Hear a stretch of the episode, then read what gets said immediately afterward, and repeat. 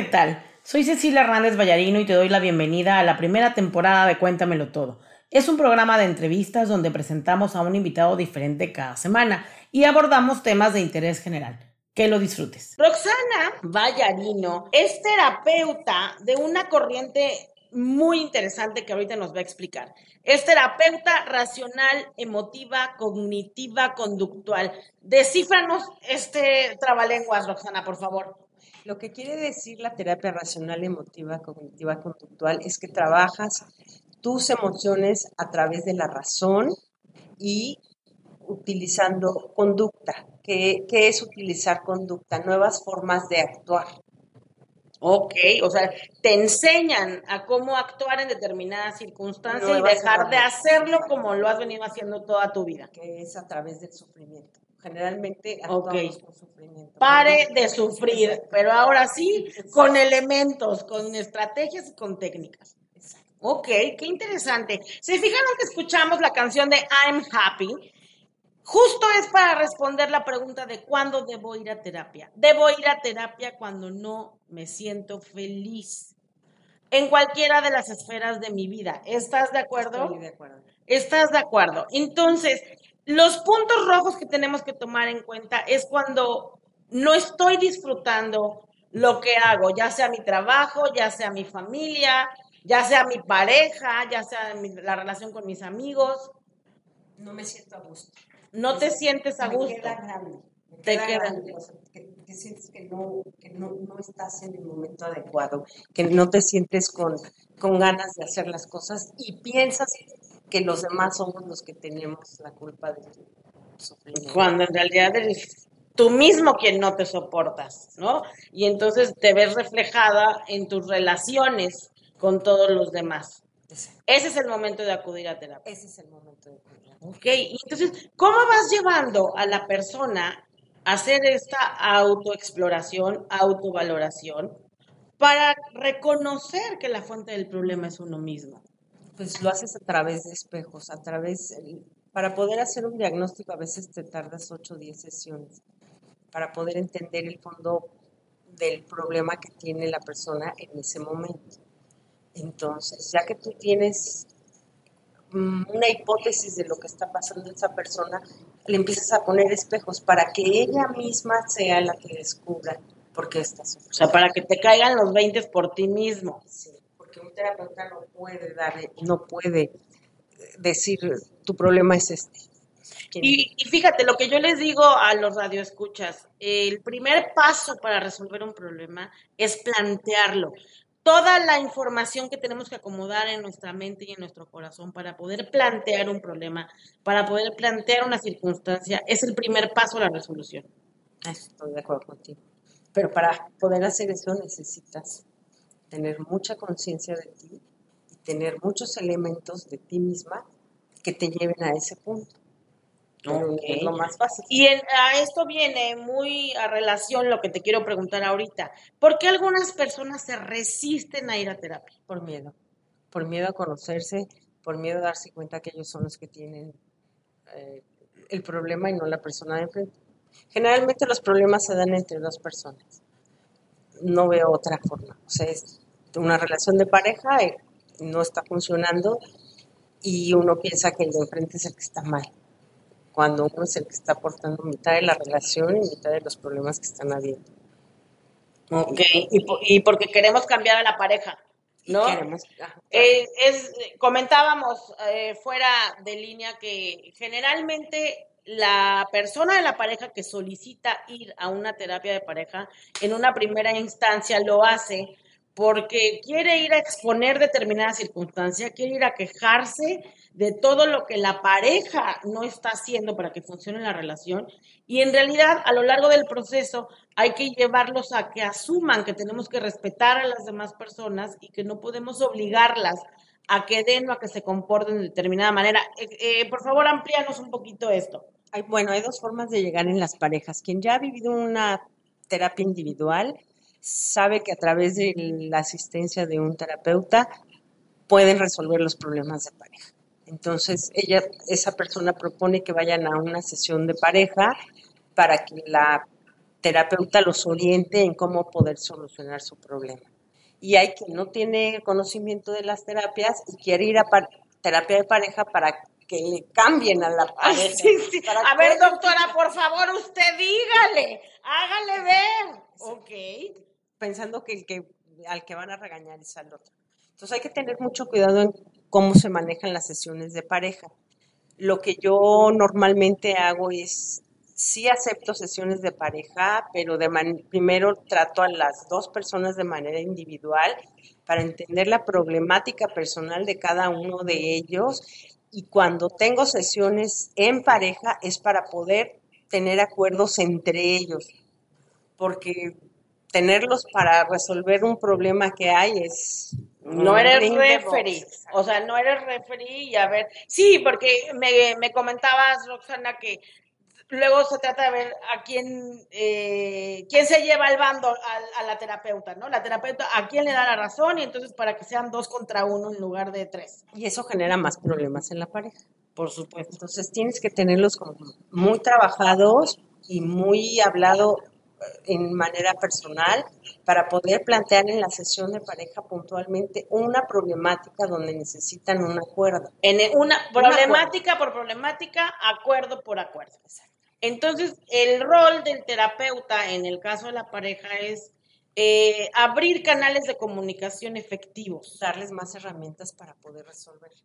Darles más herramientas para poder compartir generalmente no quieren compartir, es lo mío es mío y lo tuyo también. Entonces, es, hay que poner los dos, cada quien de su parte, una parte de ti y de tus recursos para que la pareja funcione. Ok, oye, ¿y qué pasa cuando estás en una relación de pareja? Tú tomas conciencia de la situación en la que estás viviendo eh, como alternativa, propones una terapia de pareja y tu pareja no quiere ir pues yo lo que sugeriría en una situación así es que empieces con la terapia y a través de los cambios que tú vayas teniendo y la manera en que tú te vas distanciando de los problemas y vas enfocándote en ti, el otro acceda a ir a terapia, pero no en ese momento. O sea, lo que lo motiva es ver el cambio que la terapia está causando en ti, lejos de la coacción, la extorsión, la amenaza y, todo lo demás. No caigan en esas trampas de los pelos, no se los vayan a llevar nunca, por favor, sino a través de esta motivación del modelo en ustedes, del efecto positivo que da ir a una terapia. Ahora, fíjense también lo que platicábamos hoy a la hora de la comida. Les cuento, Roxana Vallarino es mi prima. No es coincidencia que nos apellidamos Vallarino las dos. Nos venimos de viaje. Ella, como les dije al principio del programa, es súper fan del fútbol americano. Venimos a un partido. Yo me eché para atrás a la hora del partido. Se fue sola al estadio y yo me fui al mall. Pero bueno, durante la comida del día de hoy estuvimos eh, preparando el programa para ustedes y no saben, o sea, necesitaríamos un programa de cuatro horas, que fue lo que duró la comida, para poderlos llevar al punto. De manera preventiva, es, acuérdense cómo se llama el programa de hoy. ¿Cuándo ir a terapia? Generalmente las personas llegan a terapia cuando ya tienen el mundo encima y cuando ya están metidos en el problema. Si utilizamos la terapia como un medio preventivo, nos va a ayudar a hacer buenos acuerdos antes de casarnos, hablando de la pareja. También nos puede ayudar a disolver de una manera sana y asertiva cuando la relación de verdad ya no tiene para dónde rescatarse. Roxana, por favor, invítanos a que lo usemos no nada más cuando estemos metidos en un No, al contrario, para poder disolver una relación creo que es la mejor forma entenderse, comprenderse, perdonarse, dialogar y, también tener acuerdos, porque una disolución creo que es más complejo que los acuerdos que se pueden hacer cuando empiezas en pareja. Eh, generalmente en una disolución de pareja ya también hay hijos, ya intervienen cuestiones materiales donde hay que ceder en algunos momentos cierta parte de la, del patrimonio familiar y eso, bueno, cuesta muchísimo trabajo. Bien sabes con quién te casas, pero no sabes de quién te divorcias. Y hay abogados que se dedican a eso, a disolver los, los, matrimonios. o las parejas. Pero también con una terapeuta se puede lograr esto. No, y además ir preparando a los niños y, a toda la familia, ¿no? Pero lo más importante de, de este punto es, a ver, ¿a quién conocen ustedes que decide ir a una terapia de pareja, a hacer su convenio matrimonial? Generalmente son temas que se hablan en una sobremesa o mientras vas en el coche. O sea, como que no se le da la relevancia o la importancia de hacerlo como una base para el matrimonio. O se dan por hecho. O se dan por hecho, en el peor de los casos. Sí, sí, sí, claro. yo quiero hijos y él no, pero yo lo voy a convencer. Con mi amor yo lo voy a cambiar y, todo eso. O no se preguntan. A veces no saben, se casan y, no saben si quieren tener hijos. O sea, no es algo que esté hablado y esté acordado entre la pareja. Pero ya me imagino. la parte económica. El pavor como novia ¿no? De decir, a ver, ¿cómo le voy a tocar estos temas si nos agarramos del chongo y se cancela la boda y falta un mes? Entonces, fíjate, si tú vas, a lo mejor no vas con tu novio y no vas a una terapia de pareja, pero si tú buscas una terapia en la que te den las herramientas y te fortalezcan para plantear de una manera asertiva lo que tú esperas del matrimonio de la otra persona y lo que tú estás dispuesta a dar, sería una base súper sólida. Exacto. Pero ahí estás hablando de pareja individual. Digo, de terapia, individual. con un propósito y un objetivo de pareja, ¿no? Okay. Pero puedes invitarlo también a tomar, bueno, a hacer este tipo de acuerdos con alguien, porque es muy complicado armarse de valor para hablar estos temas. Es el dinero, los hijos, las relaciones familiares y los amigos, la vida social.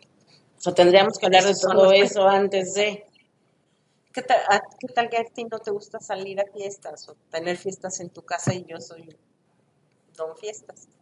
Ahí ya tienes un tema. Bueno, híjole, es que la lista tan infinita como las estrellas. El dinero, simplemente la economía. Ok, ¿en qué porcentaje va a manejar la economía? Sí, nunca me he visto en la situación, pero sí me imagino que son temas difíciles de abordar, ¿no? Hay mucho miedo, hay mucho miedo de que la persona piense que eres interesado o de que se disuelva la relación y mejor no nos casamos, mejor nos casamos a lo ciego y luego vemos cómo nos divorciamos, ¿no?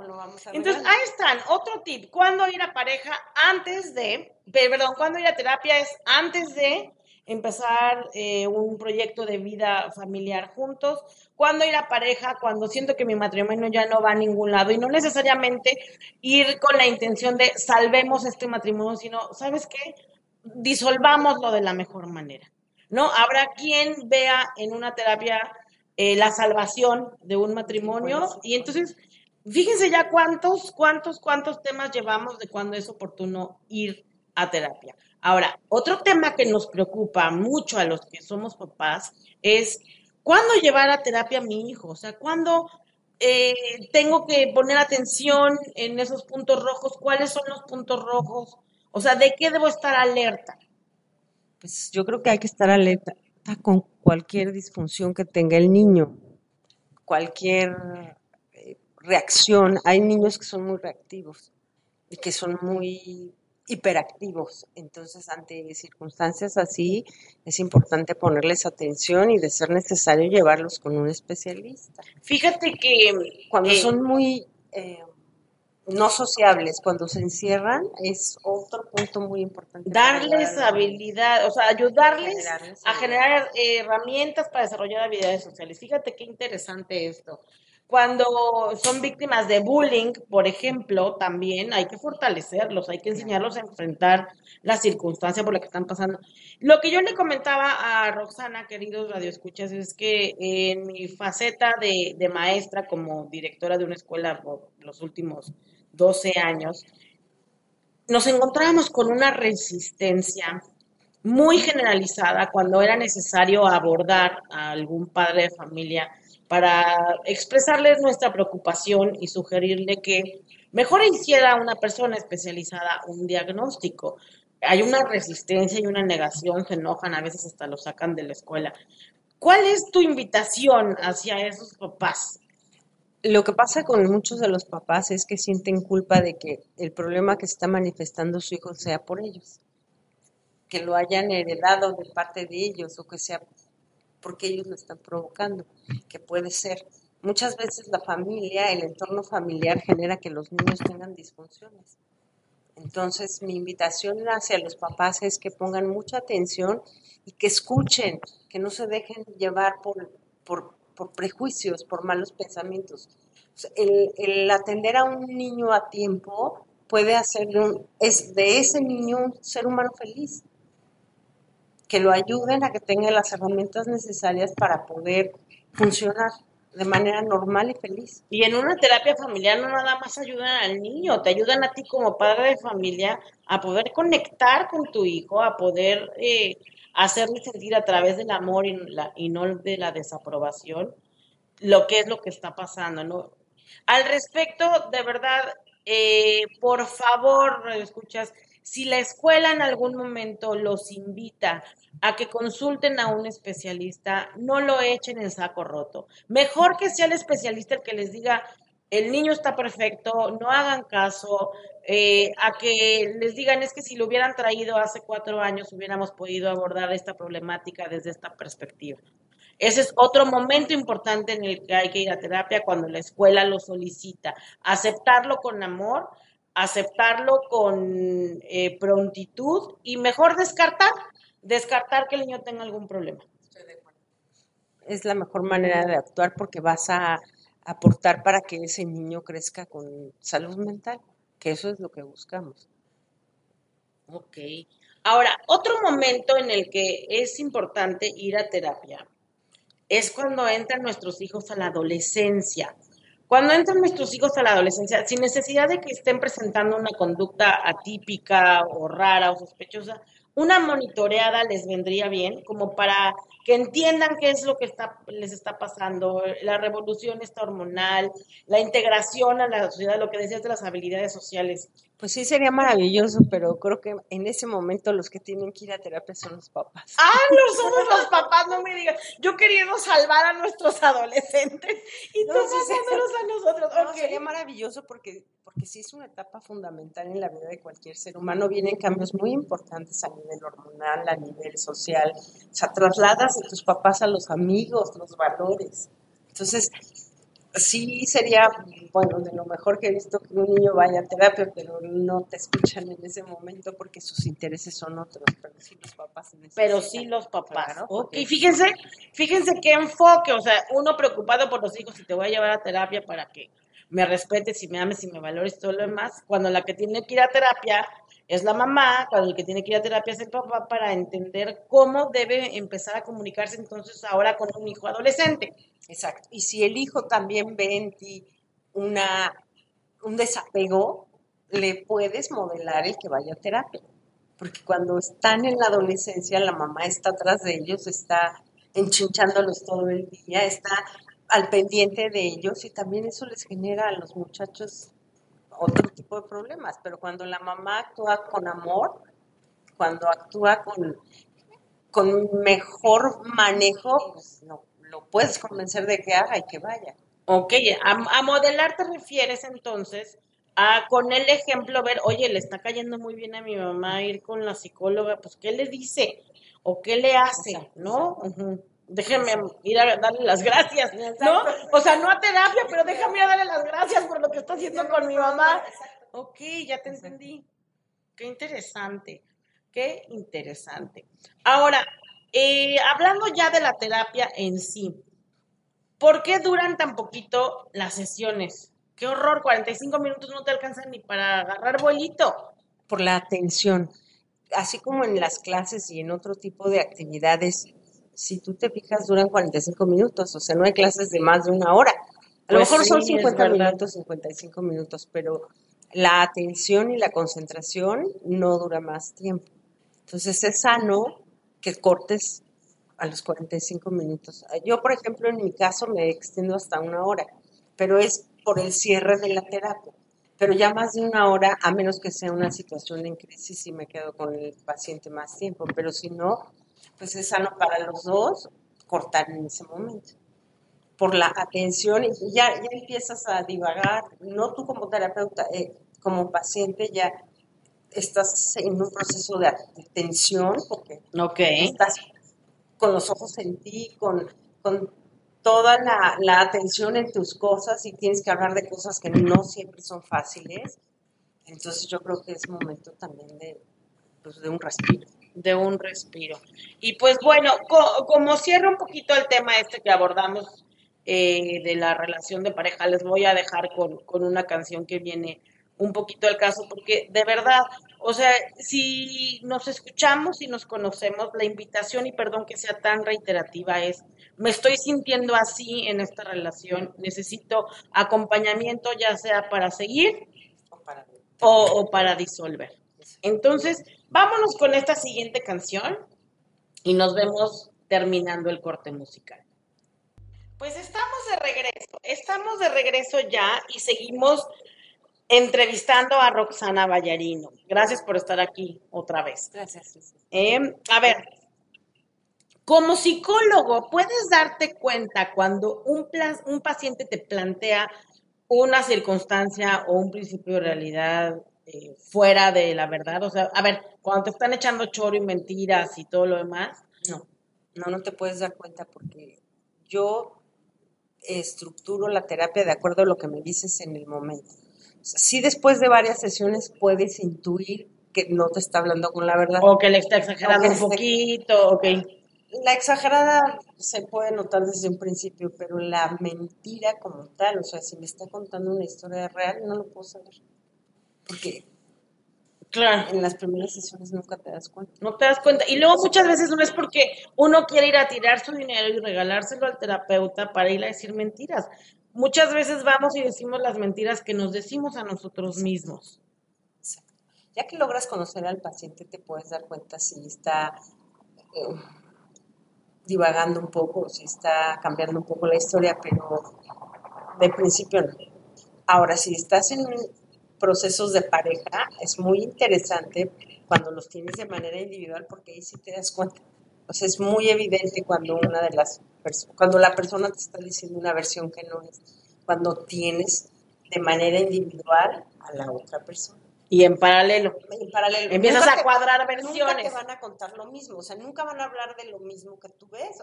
tú vas a ver una cosa y yo veo otra y las historias son diferentes, pero sí hay puntos donde te puedes dar cuenta que la persona está cambiando un poquito la verdad. Pero no, no puedo, puedo ser contundente de que alguien me está diciendo una mentira.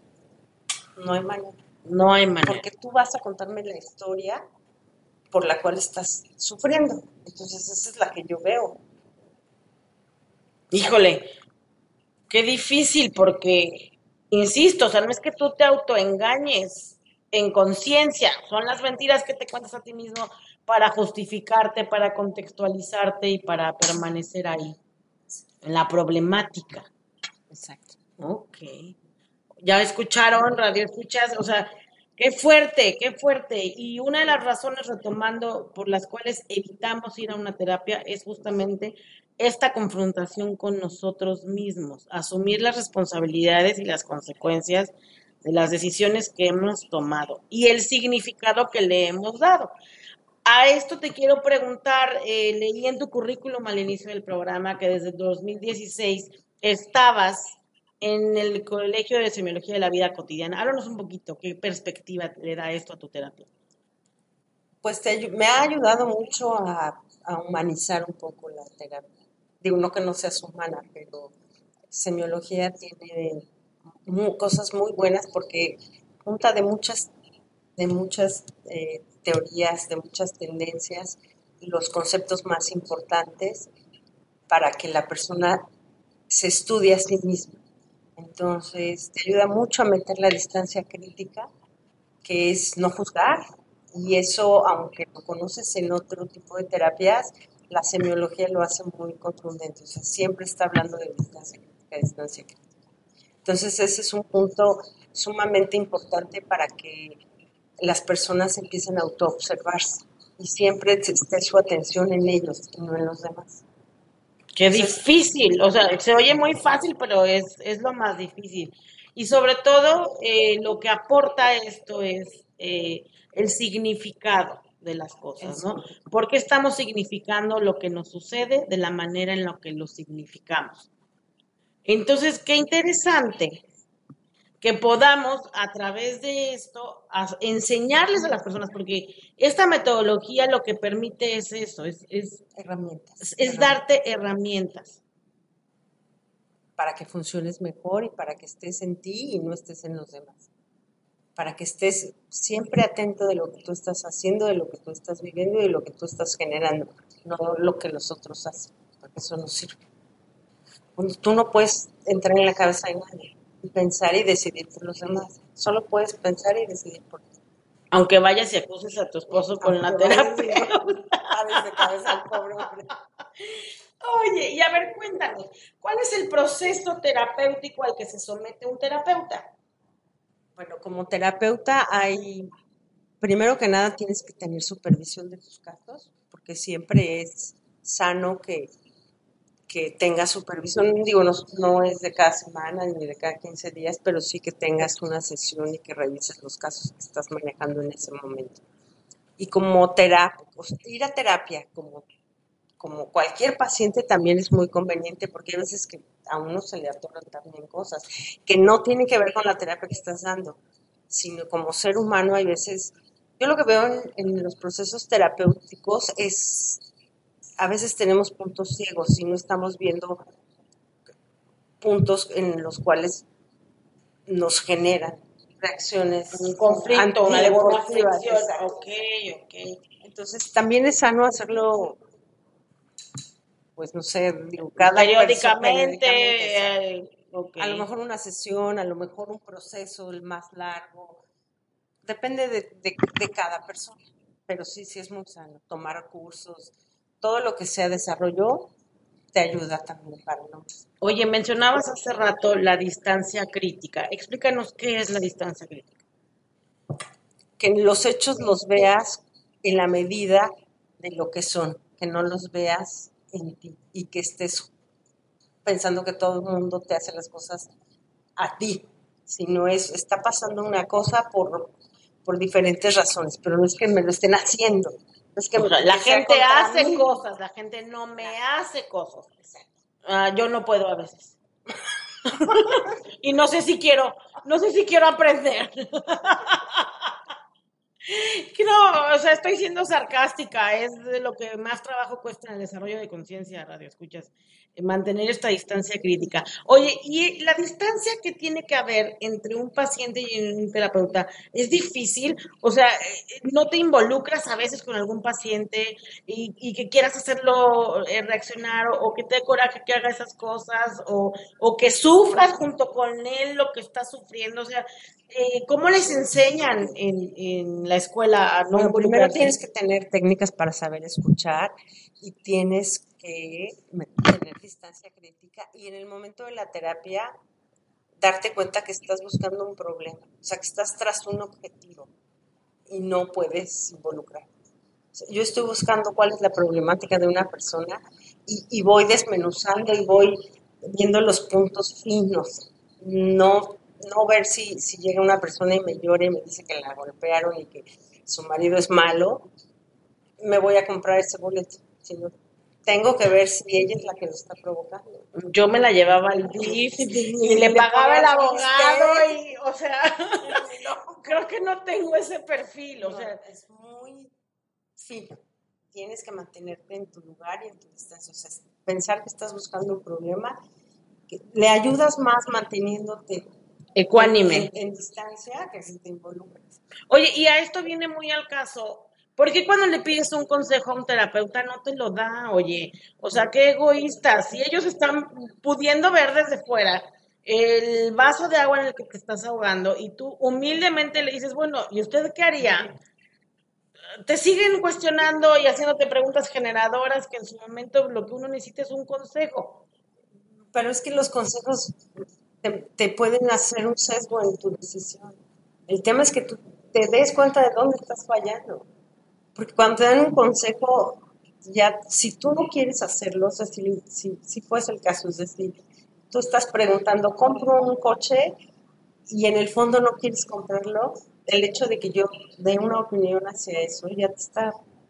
Estaría como manipulando un poco. Ya te está sesgando hacia lo que no es que en el fondo no quieres. Entonces, siempre va a ser mejor mantenerse Los consejos con las comadres, no, con las vecinas, pero con los terapeutas no, porque tiene el terapeuta te está enseñando cómo asumir tus decisiones, cómo tomar tus decisiones, cómo volverte más asertivo, cómo quitarle la emoción a los, pensamientos, cómo ser racional, cómo actuar. a ver, ¿cómo se le quita la emoción a un pensamiento? Bueno, más bien es cómo puedo funcionar con la razón y después con la emoción.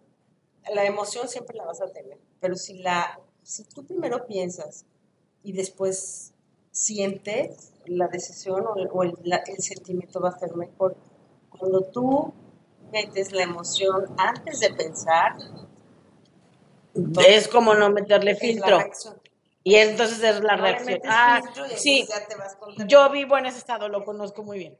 Lo conozco muy, muy bien. Roxana, qué interesante. Eh, se nos va el programa como agua. Por último, eh, quisiera yo preguntarte, ¿por qué decides tú que el paciente ya terminó su etapa contigo, que ya tiene que cerrar su círculo contigo? Muchas veces dentro de las sesiones, en los primeros minutos que tienes con la persona, te puedes dar cuenta de la carga emocional que sigue teniendo.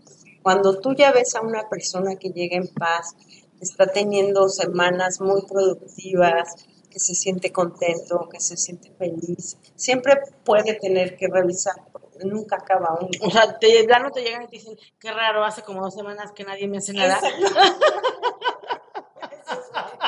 Esa es la pauta, ese es el momento. No, no, ya están como teniendo una vida más fluida. Pues yo les digo que ya es momento de parar. O empiezo a, tener sesiones cada 15 días. Ah, empezamos a espaciar. Ya empiezo a cerrar con ellos y si es momento de que la dejen, la dejen. Pero hay pacientes que quieren seguir, que me dicen, no, yo quiero seguir porque me estás ayudando a tener una forma de vivir más sana. Y ahora vamos a enfocarnos a esa espera, porque ya no es que tengo que tener una problemática en específica. Quiero cambiar mi estilo de vida, quiero elevar mi nivel de conciencia y empezar a tomar decisiones más asertivas. en todos mis departamentos. Entonces ahí ya estás haciendo una terapia de vida estás como haciendo una mejor filosofía en la forma de que estás viviendo, no estás resolviendo un problema o una problema. Y sobre todo, hay momentos en la vida en la que te enfrentas a tomar unas decisiones de unas repercusiones eh, culminantes en tus proyectos de vida. Entonces, ir a terapia cuando estás en una circunstancia así, que no necesariamente es una problemática, sino es tomar una decisión importante, el terapeuta a través de su cuestionamiento y a través de su guía te va a hacer entrar en contacto con tu verdadera emoción, no con la reacción ni con el miedo que te puede influenciar en tomar una decisión o la otra. Y entonces tomarás la decisión que verdaderamente quieras, sin importar si esto es eh, lo socialmente aceptable o no. Estoy de acuerdo ya lo resumiste en dos palabras. Ya lo resumimos, pues. Ya puede dar terapia. Es, que, Radio Escucha, después de cuatro horas de sobremesa, uno saca unas conclusiones fenomenales. Roxana, muchísimas gracias por estar con nosotros. Queridos Radio Escuchas, nos vemos la próxima semana. Muy buenas noches. Recuerden, siempre pidan ayuda, infórmense, porque el poder del conocimiento es infinito. Muchas gracias por escucharnos. Recuerda suscribirte para que puedas disfrutar cada semana de un podcast nuevo. Te invito a seguirme en Instagram. Me encuentras como Ceci HDZ Ballarino-entrevistas, donde podrás conocer a los invitados de la siguiente semana. Te deseo que tu vida esté llena de experiencias plenas. Hasta la próxima.